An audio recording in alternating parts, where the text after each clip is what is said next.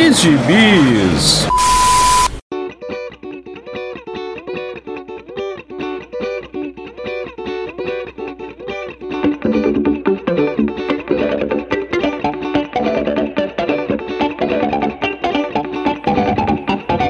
E aí, jagunçada, bem-vindos a mais uma edição do Pilha de Bis, o seu podcast semanal do site Arte Final. Acesse lá www.artefinalhq.com.br para todas as edições do Pilha de Bis, dos Sete Jagunços, do Omniverse e do A Pilha do Aranha. Nós estamos em todas as redes sociais, é só procurar por arroba ArtefinalHQ no Twitter, no Instagram e no YouTube. E nós estamos também no Deezer, no Spotify, no iTunes, no Google Podcasts e no seu agregador de podcasts favorito. Procura lá que todos os nossos episódios estarão disponíveis para você. Eu sou o Marcos e aqui comigo hoje estão Maurício Dantas. Hoje eu estou feliz que eu comi a carajé. Olha só. E Marcelo Miranda. Olá, senhoras e senhores, tudo bem, né? Não comi acarajé, gostaria de ter comido. Qual que é o prato típico de Curitiba, Marcelo Miranda? Boa pergunta. eu ia falar que você poderia estar feliz de ter comido um pão de queijo, né? É, Mas Não, eu, por enquanto eu não sei exatamente. Aqui eu acho que é o pirogue, que na verdade não é nem curitibano. que isso? Ô, louco. Que isso? Ah, só hora pensa dessa. naquilo. É, não, que é um, é um pastelzinho muito do bom, mas que eu acho que é herança, não sei se é da É, é Polônia, polonesa, polonesa, é Polônia, é, Exato, Polônia. exato. Nossa amiga Teca já me prometeu É uma um pirogue um quando eu for pirogue. a São Paulo. Recomendo Que muitos isso?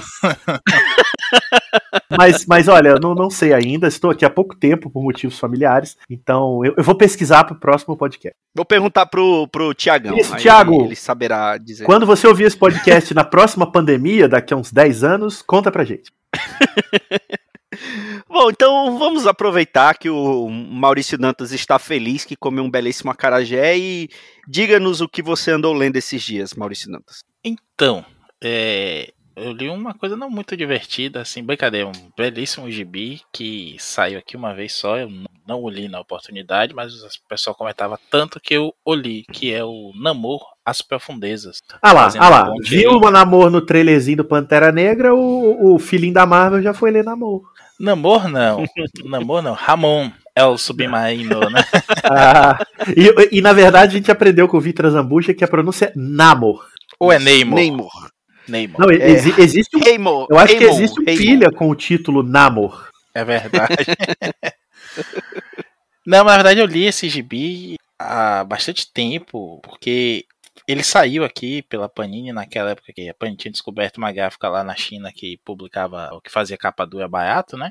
E aí foi quando começou a surgir os encadernados capa dura da Panini, e aí vieram logo depois aqueles da as capas brancas da Marvel, né? Começou com esse do, do Namor, As Profundezas, teve aquele Magneto Testamento, um Sim, Marvel sim. Mitos, Marvel Mitos, que é desenhado pelo Paulo Rivera, que são histórias curtas, assim, revisitando várias origens, tem X-Men, Foi algum, algum, algum, alguma das, dos primeiros quadrinhos capa dura que a, que a Panini lançou em banca, né? Isso, é, em banca ainda. Que, que, que era, que era, salvo engano, tinham sido é, é, impressos na, em Singapura, China, É, eles É, acharam, eles acharam um esquema barato por lá. E aí vinha tanto que se você papel for ver, fedorento. grudento que só. Vinha num papel fedorento. É, vinha num papel fedorento. Não por ter sido impresso na China, mas porque ele vinha, eu acho que o mofo do navio, né? Do tempo que levava pra chegar. É, criava vida. valia né? a pena fazer isso, né?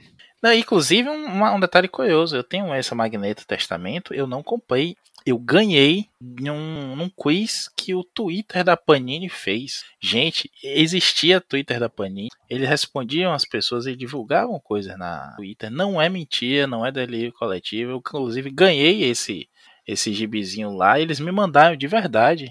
Eu tenho ele aqui até hoje. É, é real, não é fake. Mas aí, de- pouco depois disso, eu- o estagiário que cuidava das redes saiu, ninguém sabia mais a senha, né? E ninguém sabe mais usar o esqueci a senha. Então eles pararam de postar no, no Twitter. Tinha aquele perfil blog Wizmania, né? Que é a, a Wizard. Sim. A princípio é deles, é da Globo, depois foi pra eles. Depois eles mudaram o nome Wizmania por causa de problemas autorais lá com a Wizard, que veio a falir. E esse gibizinho não, não saiu de novo aqui, eu dei uma pesquisada, não, não teve nem publicação dele. É uma minissérie em cinco edições, que é uma história de, de terror, na verdade. Não sei se o, Marte, o Marcelo, Martelo é sacanagem. Martelo Mitanda. Não, é, é sim, é sim. É muito boa essa história. E ela é apavorante é. mesmo, é uma história de terror.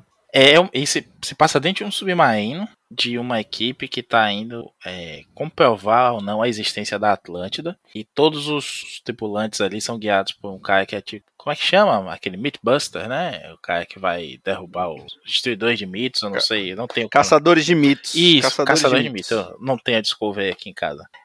E aí ele começa a entrar na, na paranoia lá dos homens do mar, né? Os homens das profundezas que mergulham submarino, que estão indo até posto de observação na, na entrada das Fossas Marianas, que a gente sabe é o ponto mais profundo, né? Mais baixo da, da Terra, o ser humano já conseguiu chegar. E a ideia é que a Atlântida tá por ali, eles estão indo até para investigar, mas existe toda a, a mítica em torno desse protetor sombrio, né, da Atlântida, que não deixa os homens chegarem lá, enlouquece eles, mata, cria dissidência entre a tripulação, e aí vai crescendo essa paranoia, ele vai entrando também, esse caçador de mitos, né, vai entrando na, na paranoia e começa a ficar meio doido mesmo, chega a atacar um colega, chega a sair, no, eles têm aquele chama Sea Devils, não sei em português ficou, só li isso em Scam mesmo, é que é como se fosse um, um dirigívelzinho debaixo do mar, né, que eles saem em duplas sempre, porque um ajuda o outro se tiver problema com a pressão e tudo mais, chega a sair sozinho para caçar o namoro. A arte é do Bick, que a gente comentou outro dia isso. aqui no podcast com o comecinho lá da fase do Jason Iron no Thor, e o texto é do Peter Milligan, que eu, eu, eu, ia falar que é, eu ia falar do Paul Jenkins, eu sabia que era, que era de um dos dois, né? É do Milligan mesmo. É, é o é, Jenkins, é o Jenkins escreveu essa Mitos Marvel, que vai revisitando a, a, as as origens dos personagens, né? O Milligan faz um esquema de paranoia, assim, ao redor da coisa. Eu, eu adoro filme de, de submarino, né? Por conta de Caçada ao Outubro Vermelho, que é um baita filme. Eu sempre gostei de filme que tem submarino. E quando eu vi que esse tinha, né, nessa pegada, eu corri para correr, para ler mesmo. E, e adorei. E relendo agora, anos depois, gostei tanto quanto da primeira vez e acho que até por ter mais bagagem mesmo, né? De outras, outras mídias, filmes, séries e dos gibis também, eu gostei mais ainda. A forma como o Ribic vai desenhando, assim, a, o namoro, primeiro tem só uma mão, assim, na, por fora da, da janela de um, da escotilha submarina, um rosto no meio do mar escuro, tudo preto mesmo. Fica muito legal aquela, aquela atmosfera aqui que o cara caía. O texto e a arte estão afiadíssimos. É um belíssimo gibi. Não fala tanto do, do Namor, ele aparece bem pouco mesmo. A ideia mesmo é que a mítica ao redor dele seja o personagem, né? Mas bicho é uma excelente história do personagem. Vou, não sei se encaixa vou... muito na, na, na mitologia dele, não. Até porque ele tá com um visual meio diferente parece ter alguns poderes, mas aí também é a coisa da, do suspense da história, né? Mas eu recomendo demais. Eu não sei se tem aí em catálogo, ou se só acha em Shopee e estante virtual da vida. Mas quem não leu, leia. E quem quiser ler sem gastar, no jeitinho a gente consegue o link. Olha, corroboro aí, voto com o relator. Eu não leio há muitos anos, diferente do Maurício. Eu li duas vezes, provavelmente, mas nunca reli, tem muito, muito tempo. Mas, cara, eu tenho uma memória dessa história que é daquelas que você lê e fala, porra, quando a Marvel acerta, a Marvel arrebenta, né, cara? Eu tenho uma grande memória. E na época que eu li, eu não sacava tanto quem era é, o Peter Milligan, o Ezad Reeb, que eram, eu li um pouco é, é, sem essa, essa, essa mediação, sabe? Só era um baita escritor com um baita desenho. Depois que fui ver, porra, Peter Milligan, da Vertigo, escreveu o Hellblazer, etc. Mas eu fiquei, fiquei fascinado, é uma bela história. Grande resgate, Maurício. E eu também adoro filmes e, de submarino. E assim, eu, além de ter essa edição, eu tenho ela autografada pelo Ezad Ribic. Aí zerou, ele... lacrou o podcast, acabou quando ele teve na CCXP, salvo engano, 2016 ou 2017. Esse foi o gibizinho que eu levei para ele autografar. Está aqui bonitinho na minha estante. Essa assinatura vale uns 20 bonequinhos do Maurício. ou mais, ou mais. É um belíssimo gibi, como eu falei, deve estar e... fora de catálogo. E vale muito a pena. Ah, só terminando aqui, Marcos, eu esqueci de dizer, eu peguei para reler por estar tá comentando por oportunidade da revelação aí, né, do, do Ramon, é o submarino, na Comic Con de San Diego, e conversando com dois amigos conhecidos aqui deste podcast, o Ed Maio, colabora eventualmente com a gente, e o Rafael lá do, do, Mega Power, né, que gravou com a gente aquele site de alguns os Power Ring, que tá mergulhando de cabeça mais ainda no mundo dos quadrinhos por conta dos gibi dos Power Rangers e lendo coisas também de Marvel e DC, das quais eu sou parcialmente culpado pelas indicações. Eu achei que você ia dizer que ele estava mergulhando de cabeça nos quadrinhos do namoro, mas tudo bem. Não, mas já indiquei para ele o namoro do Burnie, que é excelente também, e outras grandes histórias aí do personagem, né? Que parece que não, mas tem sim. Não acho legal falar em mal do personagem. Inclusive é um personagem melhor do que o Aquaman, polêmico. Eu acho que só falam mal do Aquaman, né? Ninguém fala mal do namoro. Fala, não sei. Aquele, tem aquele Ele- quadro ele- sensacional dele aparecendo na frente da, da Susan Richards e ela já diz assim: Ó meu Deus, eu sou casada. Você imagina o volume é sunga bom. do homem, né? Isso daí é muito bom, cara. Puta. O, E é olha do, que o do, marido é- do quadro do quar- Quarteto 1, 2, 3, 4, né? Do Morrison com Morrison o Jay Lee desenhando, né? Imagina E o olha- pacote. E olha que o marido dela é elástico, hein? Ô, louco. Pois é, justamente por isso. Vai ver, ele é elástico aí, É. é, meio molenga, né? Mas, Não- meu amigo, elasticidade não é documento. Que baixaria, que baixaria.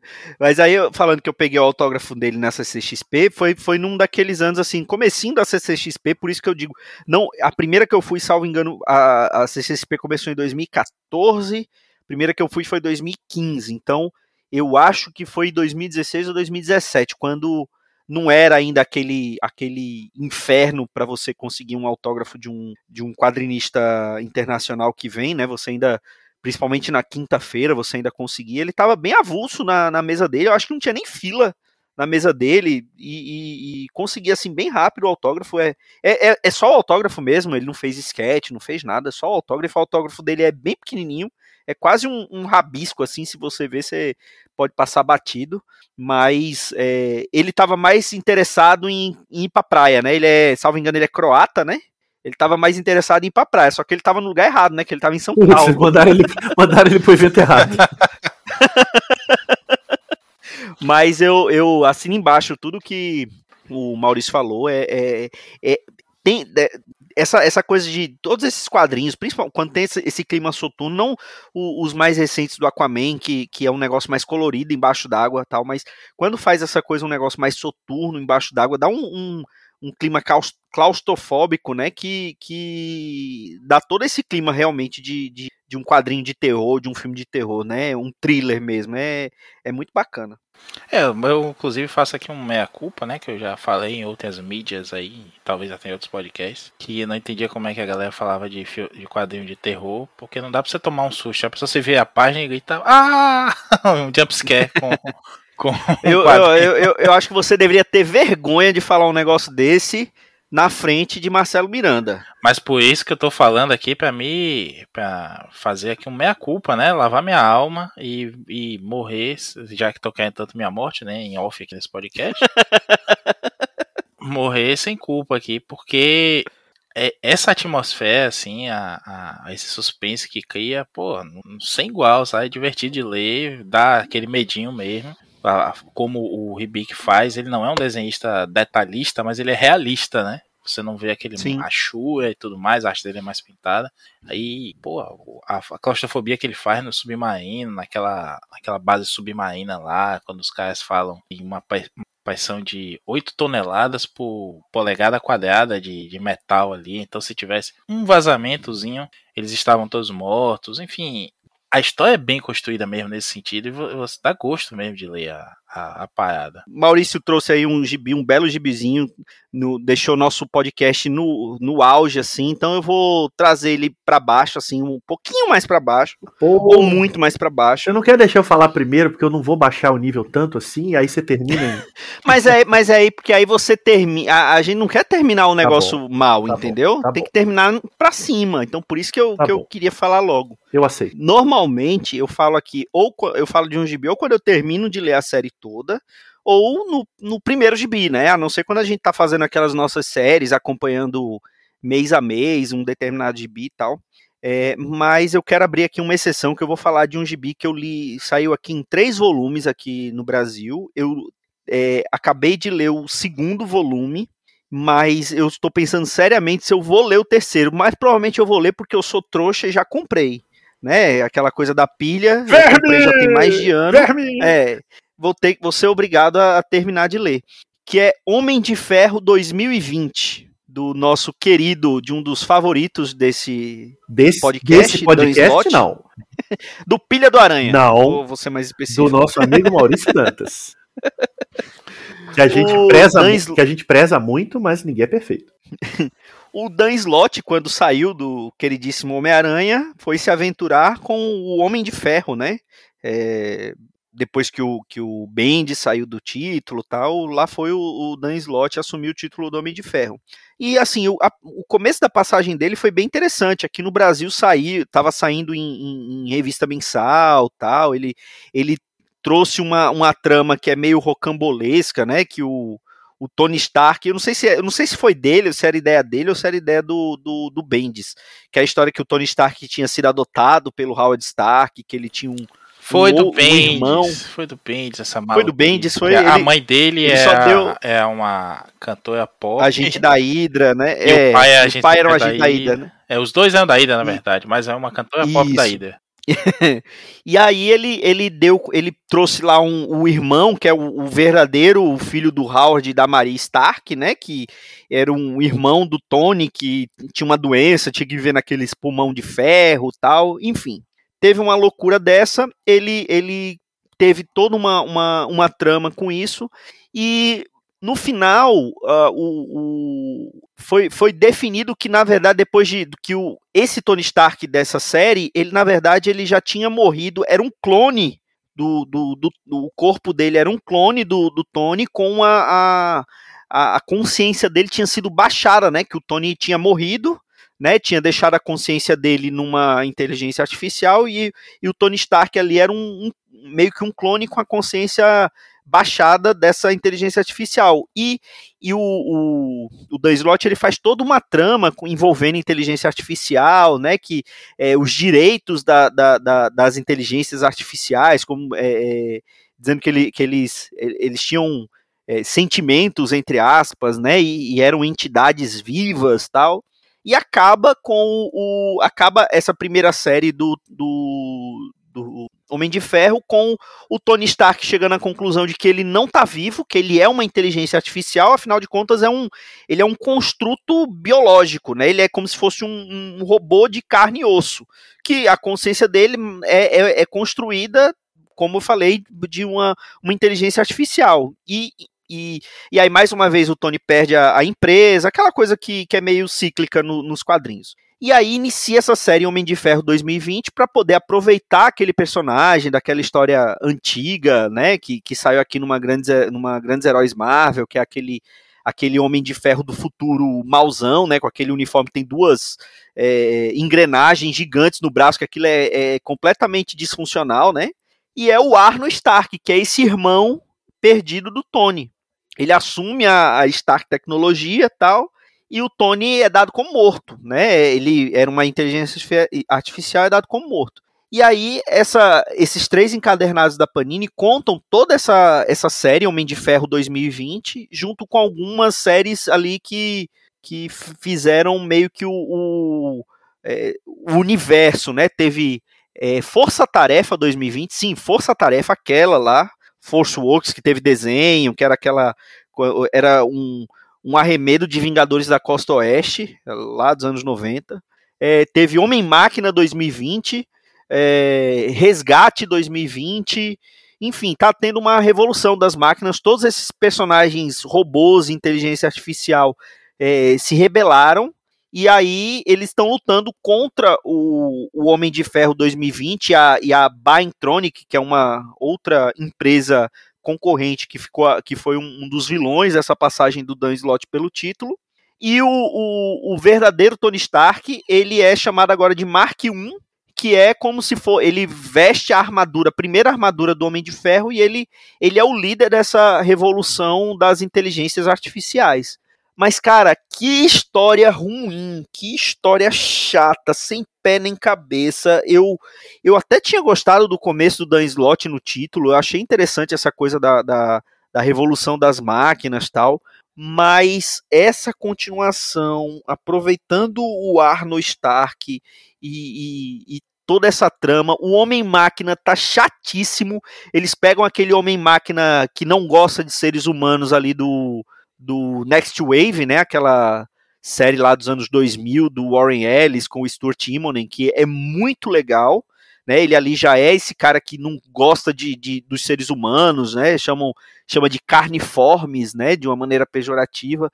Só que ele, ele eleva, ele aqui só pega a chatice do personagem, não pega nada do que o Ellis fez ali, só pega a chatice do, do personagem e, e usa aqui.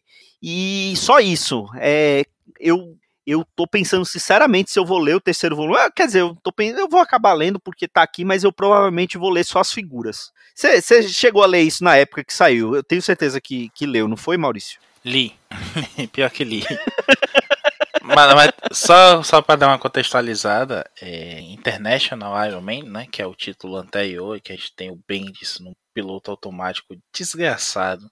Ele tava naquela fase que ele tava doente, né? Quase perdeu o olho, uma infecção. E tava fazendo negócio assim na, na má vontade mesmo, só para pagar as contas dos médicos. Lá nos Estados Unidos não tem isso. E aí ele, ele cria uma essa, essa história de que o homem de, o Tony Stark não é um Stark de verdade, né? Uma ideia bem merda.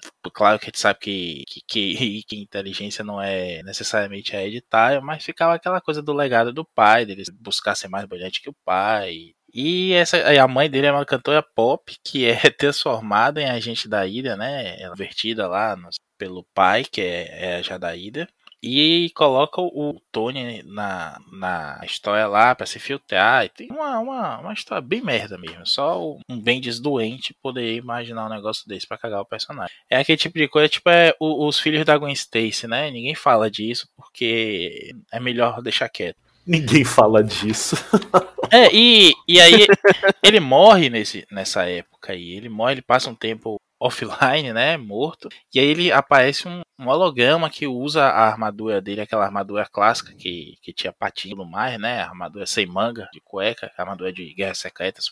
E ele e esse holograma se torna a, o assistente ali, né? O treinador da, da Riri Williams, a Coração de Ferro quando ela ganha Sim. o gibizinho dela e tudo mais, e ele tá morto, isso e aquilo.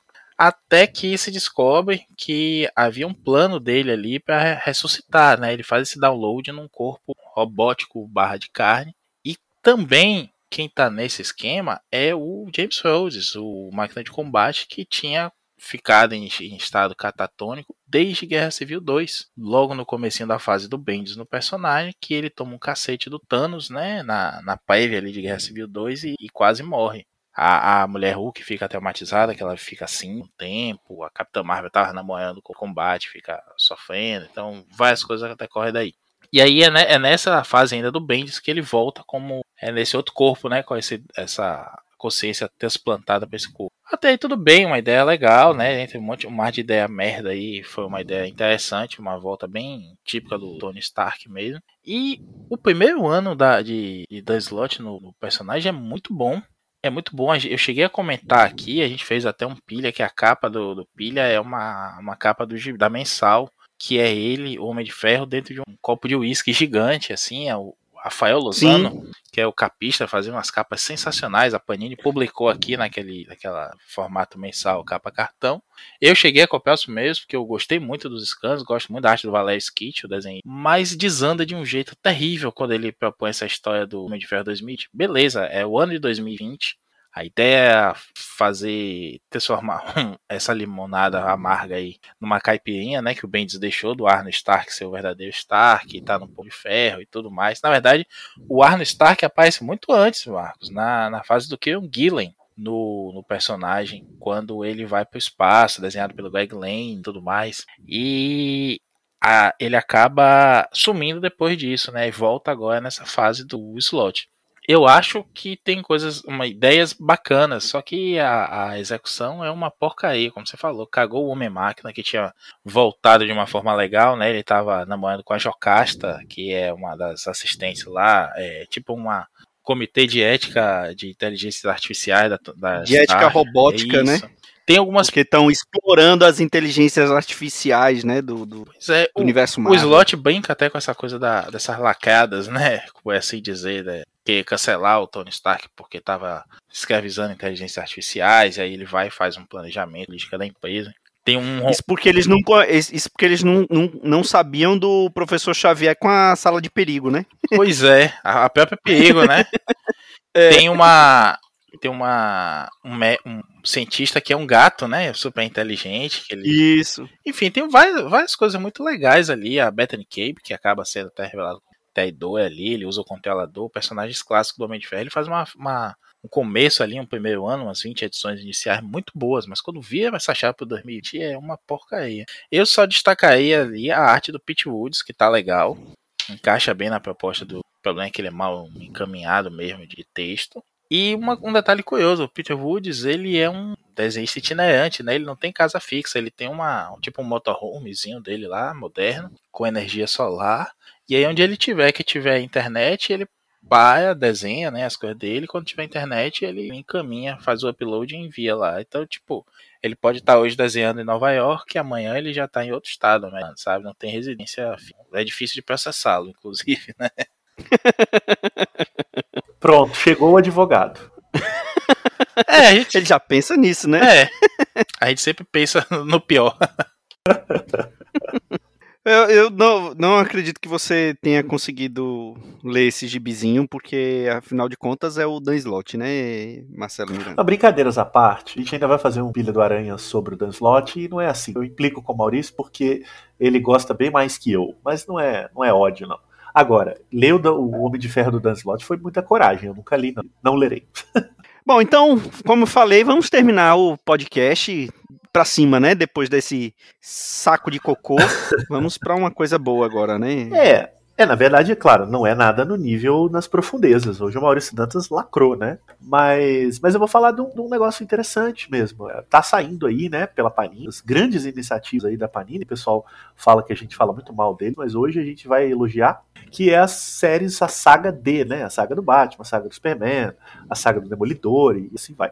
E a saga do Batman eu não estava pegando, mas por influências maléficas resolvi pegar a partir do volume 3, que é quando a coisa fica boa e já estou no 12. Estou atrasado porque o orçamento é curto, mas aos pouquinhos a gente vai pegando. E o 12 me chamou a atenção de comentar porque ele tem um arco fechadinho é, na Detective Comics, né? Que é um momento importante da revista. Ela chega no número 600 em março, né, perdão, em abril de 1990. A- Abril, maio, né? Aquelas datas estranhas dos Estados Unidos. E para comemorar es- essa marca importante, na época, ah, estava se celebrando também o lançamento do primeiro filme de, do Batman, né, o famoso Tim Burton, que saiu justamente em 1989. Então o que, que a, DC fez? Uma jogada muito esperta, né? Para comemorar os 600 números da, números da Detective Comics, ela chamou o co-roteirista do filme, filme Batman, né? aquele com Coringa, Jack Nicholson, Michael, que é o Sam Hamm. Ele coescreveu o filme, né? Ele é um dos autores ali do roteiro. E, né, o filme bombando, sucesso estrondoso. Então você poderia ir lá na banca e ler um gibi escrito pelo mesmo autor da história que você estava vendo. Não tem nada a ver com a história do filme, não é uma adaptação, não é nada disso. É uma- um arco em três partes da Detective Comics, né? Vai da, meia, da 598 até a 600, justamente. Só que são três partes, mas a DC jogou espertamente. A primeira parte da edição 598 tem 80 páginas. E a terceira parte tem 60 páginas. E a do meio Nossa. tem aquelas básicas 22, 23 páginas. Então, na verdade, você tem quase uma graphic novel, né? Se você juntar as três. E foi assim que saiu no volume 12 da saga do Batman. É, todas as três partes completinhas do arco se chama Justiça Cega. E ainda é complementado depois, né? Como a saga do Batman segue a cronologia numérica, né? Depois você ainda tem a Detective 600 que volta os roteiros do Alan Grant, né? O saudoso. É, já as historinhas mais ali do dia a dia. O Justiça Cega, então, é isso, né? Uma história do Sam Raimi com desenhos bonitos do De Dennis Cohen, não sei se é pronúncia, que é uns desenhos achurados, sujos, sabe? Tem uma, uma Sim, cara sim, sim. meio fanzineiro, né? Assim, muito bom. Gosto E eu muito. também tenho o gibi autografado pelo Oh. Dennis Cohen quando ele teve na CCXP. Hoje é dia, hein? Hoje é dia. Pô, aí, aí, aí invejei, viu? Porque eu É, sou fãzaço do pô. Nossa, demais. E Gente tem a... finíssima também, viu? Um cara que Sim, olha nas aí, redes sim, sociais, ao vivo, sempre. Eu, eu tenho foto com ele, Pô, inclusive. Eu acho que eu vou colocar aí no Por post. favor, por favor. Ô, Marcos, Pera aí. agora eu que quero matar você. E o sentimento não é bom. Ah, e vou, vou, e tem arte final de outra lenda aí, que é o Dick Giordano, né? Outra figura importante. Então ele arte finaliza os desenhos do Coen e prontos. Pelo menos muito bem apresentado um arco gigante, uma história rocambolesca que envolve um vilão. Eu nem vou entrar em muito detalhe, mas envolve um vilão misterioso que o Batman tá, tá investigando e que ele esmigalha os ossos, tanto que ele ganha o apelido esmaga-ossos é, pela polícia. Ele só deixa pele. E a certa altura, a história é tão maluca que o Bruce Wayne é preso por supostamente financiar atividades comunistas. É... Olha, é comunista! É comunista! E aí, enfim, a história vai seguindo rumos inesperados, tem mistério, muito surpresa. É, é bem legal, é uma história que você tem, tem que prestar bastante atenção, ela é cheia de nuances, flashbacks, e ela tem a introdução de um personagem que depois foi incorporado ao cânone, que é o Henry Ducard, né? Que foi o mentor do Bruce Wayne. E acho que até foi usado no filme, esse nome aparece no filme do Nolan, não aparece? É. Sim, é o, é o, é o, a, a, o primeiro Isso. nome do, do Hazal Ghul, né? Do Lianisson. Ele se apresenta como Ducard, né? Então, você Isso. aí, jovem, que só conhece o Batman do Christopher Nolan, Ducard surgiu pelo roteirista do Batman do Tim Burton. Olha que, que volta que o mundo dá, não é mesmo? e, enfim, recomendo muito, é o volume 12 da saga do Batman, tá? Tá em catálogo, você encontra fácil. Eu só queria fechar com informações, né? Porque aqui tem informação que o Sam Ham, não é Sam Raimi, não convir com o criador do Uma Noite Alucinante, é o Sam Ham, igual Presum, é, o, é, o São, é o São Presum, ele escreveu, o, né, foi um dos autores do roteiro do primeiro Batman e escreveu a história, ou parte dela, do Batman Retorno. Depois ele acabou é, saindo do projeto e o filme não incorporou tanta coisa do roteiro dele, então ele é acreditado como história, não roteiro. E é, alguns anos atrás, em 2021, na verdade, a pandemia deixa a gente maluco, ele voltou a escrever o Batman numa minissérie de seis partes chamada Batman 89, que ele dava continuidade aos acontecimentos né, dos filmes do Batman do Tim Burton. Então é uma espécie de sequência do Batman Retorno, né? Ele escreve, quem desenha é o Joey Quinones, é, em que ele conta ali como ficou Gotham City, né, depois do final do Batman Retorno, aquele final trágico, eu adoro o Batman, aquele final catastrófico. É, ele vai contando. Eu não li essa minissérie, acredito que o Maurício leu. Queria saber se ela é Eu boa. estou lendo também, estou lendo também e estou, estou guardando para um futuro pilha, porque a última edição saiu agora, é, esses dias, assim, acho Isso. que uma ou duas então, semanas depois de quando estamos gravando. Então, não vamos então, queimar a pauta. Falaremos, no, falaremos mais sobre é, Batman 89. Você ouvinte, prepare-se, em breve Batman 89. Então, para você jovem que está lendo Batman 89, o Sam Hamm escreveu essa belíssima história, Justiça Cega, em 89, que você encontra aí nas melhores bancas, livrarias e promoções da internet no Saga do Batman Volume 12. Então, é mais uma dica do que exatamente uma análise. Eu achei bem legal me deparar. Eu nunca tinha lido isso aqui, ou se li quando era criança, não me lembro, sei lá se isso saiu no Brasil, mas foi uma bela surpresa. Fui lendo aquele troço, babando nos desenhos do Dennis Cohen, e é isso. Fica a dica. E quando a gente estava falando aqui antes sobre é, o, que, o que iremos é, falar, né, sobre o que iremos gravar, você comentou que ia falar dessa, dessa saga do Superman volume 12, até para poder falar da, da coleção, né? Saga do Batman. E... Saga do Batman. Da saga do... É, desculpa. saga do Batman. E, mas assim, a saga do Superman acaba entrando é. na conversa que, eu, que, que a gente vai falar agora, que é justamente essa essa proposta da Panini com, essa, com essas coleções, né? Que eu acho que talvez sejam as melhores coleções que a, que a Panini está é, é, tá lançando hoje em dia e, e, talvez algumas das melhores que ela lançou em todos os seus 20 anos de história, que é essa, essa coleção, né? Que começou, óbvio, com um preço bem mais bacana, agora já está já tá bem mais caro, né? Acho que começou com metade do preço, começou lá ainda com é, porque começou é, esse formato de publicação começou com aquelas coleções histórica Marvel, lendas do Cavaleiro das Trevas, Sim. lendas do Homem de Aço, é, que era né? bem mais bagunçado, né? Bem mais bagunçado. Isso, porque essa lendas do Cavaleiro das Trevas era era era uma coleção baseada nos desenhistas, Isso, né? é. Então, histórias aleatórias exemplo, dos lá, desenhistas. Isso. E aí, por exemplo, tem lá lendas do Alan Davis, aí só tinha é, lendas do Cavaleiro das Trevas Alan Davis, aí só tinha é, salvo engano, ano 2, só tinha o final. E aconteceu, começo, e o começo é do Mark Fallon. Né? Não, é, o coisa, é o contrário. E aconteceu é coisas contrário. bizarras, que o editor, na época, inclusive, era o Alexandre Calari, né, eu acho, que hoje é do Pipoca, né? Sim, colocar uma notinha dizendo, é, é, a edição seguinte não foi desenhada pela Alan Davis, então ela não está incluída nesse tipo. É. e tipo, era o final da história, né? O cara não lia o final da história porque o desenho era de outro, outro desenhista. E aí veio aquela lendas do universo DC, e aí já em ordem, primeiro é, do, do, dos Titãs, né, do Wolfman e do Pérez, que eles é, fizeram toda essa primeira passagem do, do- já lançaram ela praticamente completa, já lançaram completa, aí, aí a liguinha completa também, aí, aí eles vieram com esse formato saga, que aí foi a saga do Batman, saga do Superman, que já estão no volume 16 ou 17, salvo engano. 18 já.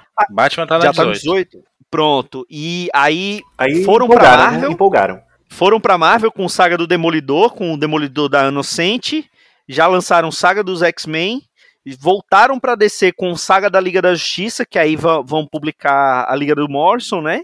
E, e para mim esse é o, é, o, é o formato mais bacana que, que tá saindo hoje nas bancas. Porque assim, não é barato, porque afinal de contas não tem mais gibi barato no, no Brasil, isso é, é óbvio, não existe gibi barato. Gibi, gibi da Turma da Mônica é 10 reais, então não tem gibi barato mais no Brasil. E, e mas é, esse é o que eu acho que é o que tem o melhor custo-benefício que está saindo hoje. São essas sagas, né? É aquele papel offset, né? Num, mas eu acho que para esses quadrinhos mais antigos ali do anos anos oit- 70, 80 e começo dos anos 90, talvez seja o melhor papel, né? Porque é aquela, é aquela cor mais chapada, né? Não, não tem aquelas cores é, computadorizadas que, que, que fizeram sucesso ali em meados dos anos 90. E eu tem muita coisa que eu queria ver saindo nesse formato. Eu acho uma pena que eles não continuaram com os Titãs para poder chegar ali em, em Titãs Hunt, né? Que é o Titãs do, do, do Tom Grummett. Continuar com a Liga da Justiça do, do, do Dan Jurgens também. É, que mais? O, o- a Sociedade da Justiça, infelizmente, eles lançaram no, no- como ônibus, mas eu acho que caberia perfeitamente nesse formato. É, mas parece que está fazendo sucesso, né? Porque eles estão expandindo a coleção, né? Já tem, já são é, três sagas da DC e, e já são duas da Marvel, né? Então, é, quem sabe sai mais alguma coisa assim, né? Eu gosto muito por todos esses motivos aí que vocês falaram. Formato legal, né? Capa cartão. É uma coisa muito bem editada, no sentido são na ordem cronológica, é uma crítica que a gente tinha nas coleções históricas lá do começo, né? Eu tenho um carinho aqui pelas minhas do Homem-Aranha, por exemplo, mas são temáticas, né? Tem uma Ah, eu só- também, cara. Eu adoro a coleção, mas dá uma tristeza quando você pega uma coisa pra ler aleatória e aquilo é uma bagunça. Pois é, porque os gibis daquela época não eram pensados pra É. ser divididos assim em antologia e essas Exatamente. coisas. é. Ah, vamos Porque só você- do Octopus. Aí é um monte de coisa pelo meio, tudo É, incompleto. Tem uma porrada de, plot, de subplot ali, de subtema, que tá dizendo, ah, aparece alguém, é o Electro tá dizendo, "Ah, agora eu vou chegar e causar. E tem lá na próxima edição Electro, aí quando você pula a próxima edição, 10 anos depois, também com o Octopus, né? E a gente não sabe o que aconteceu com o Electro. É. Pra gente que gostava de ler esses gibis naquele formato e mês a mêsinho, como se fosse um episódio de novela mesmo, né? O importante é ter continuidade, ter mais coisa desse do personagem na- no mês seguinte. Mas é, agora, quando eles começarem a fazer isso, acho que naquela dos X-Men, né? Que começa desorganizada, mas no meio pega ali um ritmo da saga da ninhada e vai pegando os gibis seguintes e tudo mais. A, a- dessa, dessas coleções histórica Marvel, aqui, a minha favorita é a do Wolverine. Pois é, eu ia chegar nisso. Aí veio ela Wolverine. começou do É, número e 1, foi- ela, foi, ela foi toda em ordem cronológica, né? Ela Foi começou quando, do número 1. É, salvo engano, foi quando eles experimentaram esse formato, né? De começar do 1. Sim, e aí, Sim. e aí tem a do Hulk também, que não começa do 1, mas pega Isso, um ponto pega alto fase, da, exato. da fase do, do Bill Mantlo com, com o Salvo Sema. E vai direto, né? É, e aí, como a gente até comentou esses dias na- no Twitter, né, dele, quando todo mundo tava feliz que o próximo, a próxima caixinha, que é uma caixinha, né, cada quadra vai fechar uma caixinha, a próxima caixinha seria a Saga da Encruzilhada. Aí eles, opa, vamos lançar isso aqui em outro formato, capa dura, tira o excelente tradutor que tava fazendo um trabalho muito bom na, na, na CHM do e bota um tradutor cocô. Tô proibido ainda de falar nome, né, Marcos? Pra, pra evitar processo, então. É, Bota o é, tradutor. faça, põe emojis, põe emojis. É, bota o, um tradutor cocô, que ainda reclama que não foi acreditado no Guia dos Quadrinhos pelo trabalho cocô que ele fez. E, enfim, um preço absurdo. do- do- Pelo amor de Deus, é muita cara de pau cobrar aquilo por aquele tipo de trabalho, sabe? Ele só tem um trabalho, que é reproduzir o que está na edição americana em português e ainda assim faz o que fazem. E, mas sim, vamos voltar a falar de coisa boa, né? É, eu, inclusive, quebrei minha promessa. Estou colecionando essa saga do Batman. Também por culpa das mesmas influências que o Marcelo sofre. Nosso amigo Luiz do Vale, que fica postando fotinhos de histórias ótimas que a gente lembra de ter comido biscoitinhos e tomado vitamina de banana enquanto ia na, na casa da avó, né? E depois yeah. fica mandando as promoções. Aí combo. É. O combo diabólico. Aí, aí é o combo, Marlo e Joel mandando as promoções, aí não tem como. Aí eu, eu, me fui seduzido também, tô, tô pegando essa saga do Batman quando elas baixam de 30 reais, porque aí eu acho um Mas valor. Também é meu, meu ponto de corte. Aí eu espero passar, tipo, eu já comprei até a 12 justamente, a última que foi a 12, aí agora tá na 17, 18. Aí quando chegar na 22, aí eu vou até da 13, 14. É, por, por, enquanto, Maurício, para sua informação, a faixa tá indo nos 33, daqui a pouco baixa. é, exatamente. Eu tô com 3 aqui na Salvo para mais tarde da Amazon, que eu vou monitorando lá e as outras promoções da vida, né?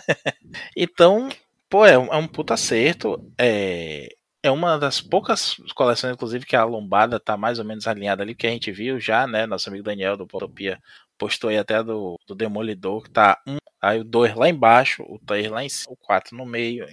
É um negócio estranho, né? Essa falta de gabarito deles. E, pô, sei lá, eu gosto demais. É uma coisa que a gente falou, Marcos, você deve lembrar, no começo da pandemia a gente comentou sobre isso, né? De como ficar em umas bancas e tudo mais, e a gente falava como a Panini não, não se esforçava para trazer leitores antigos de volta para a banca. Enquanto apresenta, usando esses materiais, né, se apresenta para leitores novos, menos aquele rapaz lá da Amazon que achou a, o Demolidor da Inocente chato. Aí, infelizmente, é, a gente não é profissional de saúde para poder ajudá-lo, mas é, apresenta para leitores novos material de qualidade e faz o leitor antigo que tinha esse informatinho, que perdeu, que se mudou de estado e teve que se desfazer, que casou e caiu na besteira de ouvir a esposa, e que teve filho e não teve mais espaço para formatinho. O cara pode ter isso num formato decente, um valor que podia ser melhor, né? Mas pelo menos não é essa exorbitância de 700 reais de um ônibus, pelo amor E fica bonito na estante, fica legal de ler, como a gente fala sempre, é o formato que Deus quer que a gente leia. É só acerto isso aí. Eu lamento que eles tenham parado com a coleção histórica, inclusive a do Wolverine, né? Para numa fase muito boa, que é ali no meio do, do Larry Hama com o Mark Silvestre. Logo depois a gente ia ter ali o Adam Kubert voando baixo, fazendo histórias clássicas, né? Wolverine, míssil bêbados peitando fanático e essas coisas todas, mas a gente sabe que é porque já eram histórias muito muito recentes, muito recentes, essas histórias saíram lá fora há mais de 30 anos.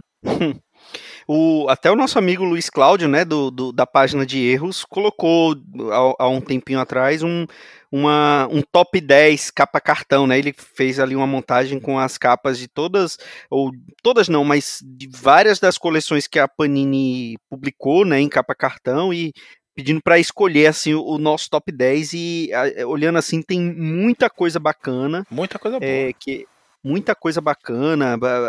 É, é, o que eu falo, eu já falei aqui várias vezes. Tem aqui Hellblazer. Se você é, se me perguntassem há um tempo atrás se eu ia ver Hellblazer, Hellblazer publicada completa aqui no Brasil, eu ia falar que o cara tava louco. Mas a Panini publicou. Né, as Trancos e Barrancos publicou Hellblazer completo. E, e é uma pena que, que ela não invista mais assim, porque pelo que a gente vê, não sei se é a nossa bolha, né? Mas muito provavelmente é, já que ela continua investindo muito mais em, em formatos de capa, capa dura. Mas pelo menos na nossa bolha é, é, é quase que uma unanimidade, né? capa cartão, né? O pessoal prefere muito mais. Dessa, tanto é que dessa coleção que ele colocou aqui, é, as mais caras aqui são justamente aquela coleção de, do dos X-Men, né? Dessas grandes sagas dos X-Men que tá saindo agora, porque aí o preço de capa é mais caro, mas aí são, são edições mais parrudas, né? 200, 300 páginas. E a do, daquela do morcego, que também é, é, caro, mas também são edições mais, mais parrudas. Mas todas as outras têm mais ou menos essa faixa de preço e, e, e é muito bacana. Eu tento pegar tento pegar o, o, o que eu posso dessas coleções assim que eu sei que eu vou que eu vou ler e vou gostar. E, e, e eu acho que é o melhor custo-benefício que sai hoje no, no, dos quadrinhos da Panini são essas coleções saga.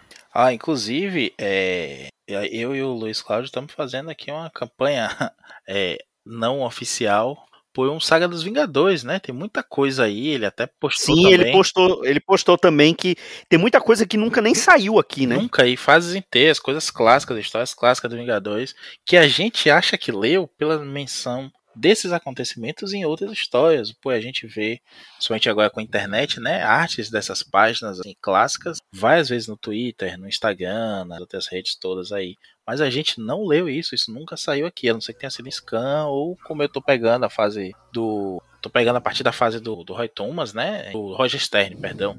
Dos, dos Vingadores ali, a, a, Ataque ao Olimpo, a, a invasão da mansão e tudo mais. Que eu adoro. Porque não, sei quando é que isso vai sair aqui, mas seria um baita material para começar ali da fase do Roger Stern e seguir até Vingadores de Jaquetinha, né? Aí chegar na, na época de Vingadores a Cruzada, fazia um ônibus também, por que não? Olha, eu vou fazer aqui o meu papel, que eu estou sempre nesse podcast, para dizer que, na mesma ideia do Maurício, e aproveitando que vem filme aí, não seria nada mal, nem pouco esperto a Panini lançar a saga do Pantera Negra com o inédito, a inédita fase do Christopher Priest, que nunca saiu no Brasil. É verdade. É, e saiu inspirou pouquíssima o coisa, filme, né? O primeiro filme há elementos de lá. E saiu é, terceirizado no disco do Deadpool, porque tinha crossover. Mas, É, saiu coisa é, no, no Deadpool clássico. Exato. Olha aí, Aí, depois você fala de mim. Mas, manja Deadpool. mas seria incrível, imagina, aproveitar o hype do personagem e pegar uma fase não publicada. Eu acho quase impossível disso acontecer. Mas fica aí o apelo por essa fase desse grande autor que o pessoal já avisou, que eu sempre puxo saco. Eu e o nosso amigo Igor Tavares estamos juntos. Da mesma forma, um saga do Namor aí em dois, três volumes com aquela fase do Burn, né? Que é emblemática do personagem também. Sim, saiu, saiu o começo dela na capa vermelha da, da Ih, Salvati. mas, ô Maurício, eu acho que se são só três volumes, eles publicariam isso em ônibus. Bancar um saga de com três volumes. É, o que dói é isso, né? É, vamos. vamos... E, não- É, porque saiu da, É. saiu da Mulher Hulk, né? Exato, exato. Fases curtas, né? e segundo o italiano lá, né? É, só vende bem se for Vingadores ou X-Men. Olha aí. É, mas, mas, mas não sai saga do Vingadores, né? Então. Bom, mas vamos. A esperança é a última que morre. É pelo menos ela, né? Porque se for Maurício, vai ter que vender os bonecos. Ah, bom, falei que, ia- que íamos acabar pra cima. Acho que conseguimos, Marcelo Miranda. Ufa, ufa. Maurício Dantas, fique bem, viu? Não queremos que você pereça. Ah, eu vou ver mais que todo mundo. Não queria, não, mas vou. É, não, é, o Marquito não quer que você pereça, mas em caso de, você deixa os bonequinhos. Ah, sim. Não, mas assim, como você, você é um cara da área, da área de direito, jurídica, eu aceito meu nome no seu testamento. Tá certo. Mas já falei, vai ficar eu e as baratas só. e a- as mensagens em capa cartão da Panini que foram feitas para doar mais, né? É verdade. É verdade. Ô Maurício, vamos fazer, vamos fazer um trato. Eu te deixo meus Funko no testamento e você me deixa seus bonequinhos. Aí você não. morre. Você Agora. morre por causas naturais, eu morro de desgosto logo depois. Que absurdo. Olha, com esses desejos de boa vida a todos, né, pelo jeito, esse programa vai terminando em alta astral. É. Tá, vi, tá vendo um, um do espanto isso aqui, né? Lúgubre, fúnebre, só um bate. Não, mas, mas olha aí, eu, eu- a, a vantagem de eu falar que eu deixarei meus funcos pro Maurício em caso de falecimento é que ele vai desejar que eu viva muitos anos. É verdade, é um bom raciocínio. Mais do que ele, é um bom inclusive. raciocínio. Tem isso. Acho que é isso, né, senhores? Sim, sim, sim, é hora de parar, né? Melhor parar, é melhor parar. Então, até a próxima semana com mais um Pilha de Bis. Um grande abraço e tchau. Tchau.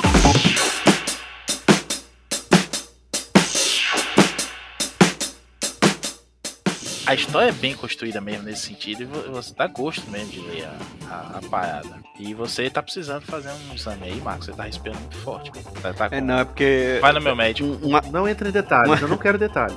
é não, um adendozinho que eu tava, eu tava achando que eu tava sentindo cheiro de gás aqui. Eu, tô até, louco. deu até medo aqui agora. pra Ah. poder- Deixa eu ver- deixa eu Tá, dar uma olhada tá aqui logo. No... Pera aí, rapidinho, viu? Ai, meu Deus, Maurício, nós, nós vamos gravar uma explosão, pelo amor de Deus. Rapidinho, não. Que Aí, ó, isso? Podcast, podcast de terror. Tá vendo? Ele te desejou tanto a sua partida que agora Deus castiga. É, nossa, Toma isso aí. Aí descobre que a Shuri ligou o gás, né? porra, já fez. A gata diabólica. Voltei, voltei. Era alarme Você falso. está seguro? Acho que sim. Tá, mas é isso que dá desejar o mal pro outro, como você desejou pro Maurício, tá? Aprende. É, Eu não tô desejando o mal. Pelo contrário, Então tá bom. eu quero que ele viva muito. Quero que o. Quero que o, o- caso aconteça o inevitável, os bonequinhos dele tenham um, um bom destino. ok, ok. Só isso. Bom,